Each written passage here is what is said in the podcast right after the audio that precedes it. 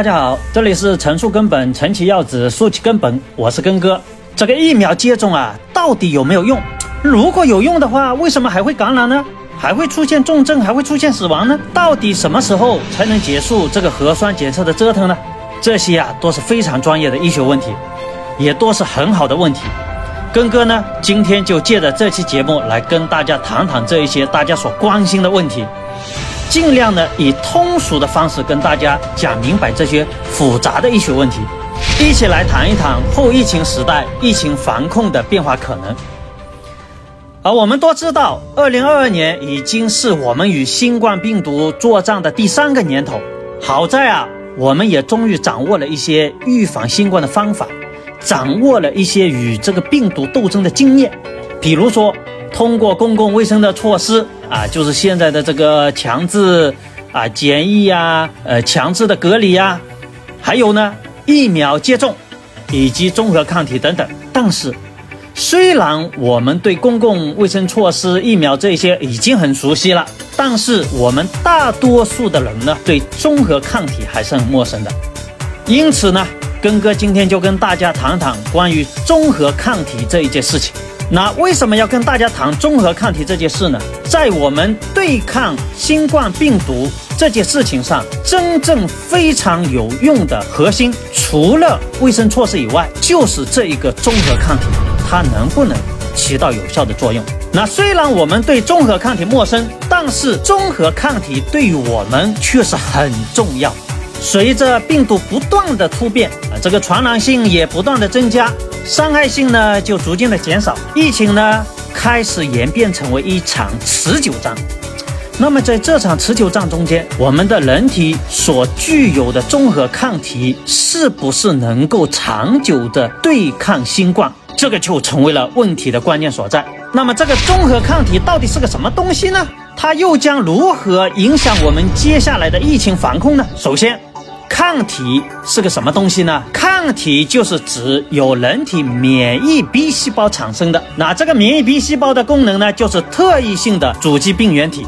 比如这个新冠病毒，那啥叫特异性呢？根哥还是在这里要普及一下这个医学知识。这个特异性啊，用白话来说，就是我们人工培养的特定细胞。然后简单的说，就是我们人体内缺什么类型的细胞，我们就培养什么类型的细胞，然后注射到我们的人体身体内。那这种细胞呢？就叫做特异性。这种人工培养的特异性细胞注射到我们的身体里面之后呢，它就会开始组织身体内自带的那一些最高效的特异性免疫细胞啊，比如 DC 呀、C I T 呀、T 呀、NK 细胞等等，它们就开始共同协同作用，产生抗体。抗体呢，又是一个很复杂的医学话题，这里呢，根哥就不展开了。如果大家感兴趣，可以给根哥留言，根哥下一次呢，可以专门就抗体这个事情呢展开来谈一期。那简单的来说呢，这个抗体就是能够帮助我们打败病毒的，那么这样一个东西就叫做抗体。所以呢，抗体的一项重要作用就是结合到病毒的身上，然后用于防止细胞被某一种抗原或者感染源侵害。这些抗体呢，就是要阻止这些病毒，也就是这一些坏人入侵到我们身体里面。这些抗体呢，就是要阻止这一些坏人入侵到我们的正常细胞里面，也就是综合作用。那么，综合抗体就是由适应性免疫应答细胞它所分泌的一种可溶性蛋白。那么，病毒侵入到人体之后，免疫细胞就会把综合蛋白分泌到血液里面去。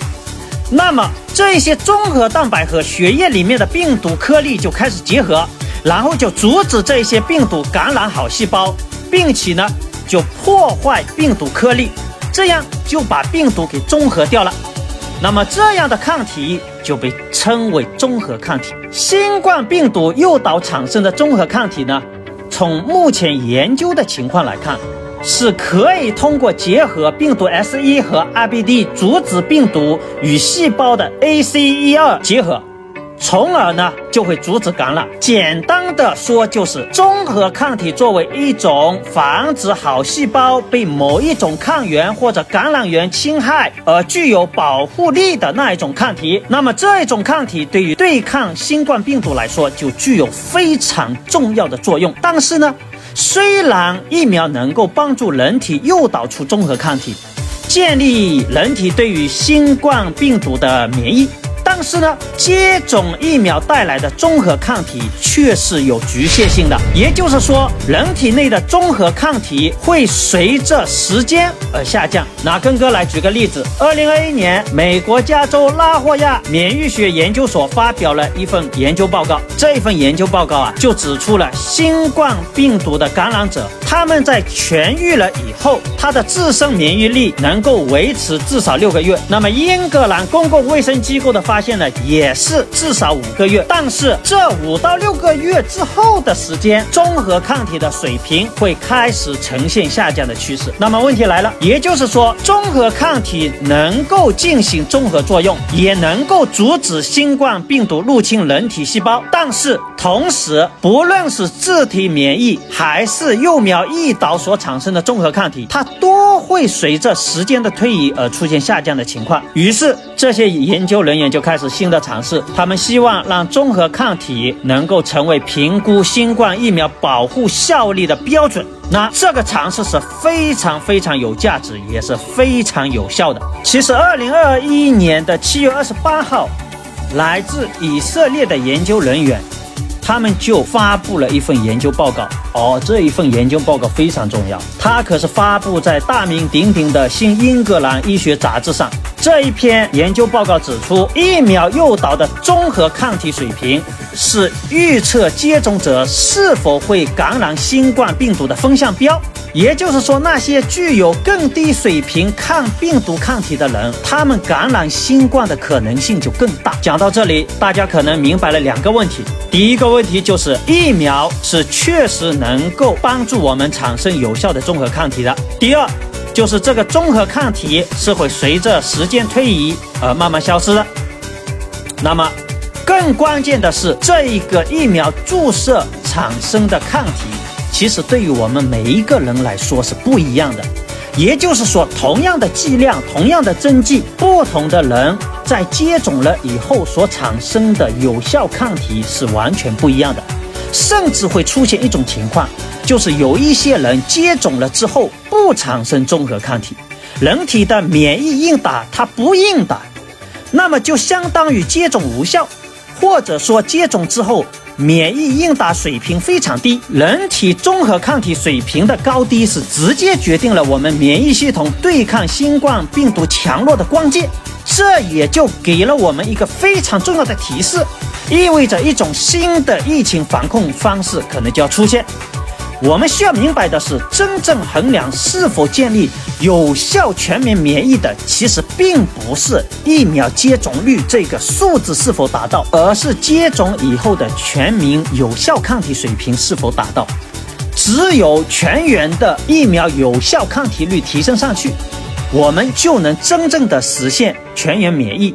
才能更从容地应对病毒所带来的威胁。这也就是为什么根哥一再顶住压力以及各种网络的辱骂，一再呼吁要从当前的核酸检测转变为对个体抗体水平的检测，因为抗体的有效率才是真正构建全体免疫的根本，而不是单一的疫苗接种率。就像刚才根哥在前面所谈到的，疫苗诱导的综合抗体水平的高低。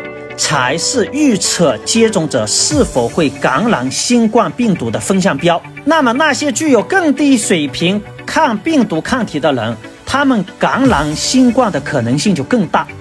而且，在目前的临床实践中也发现，疫苗在个体身上的反应是完全不一样的。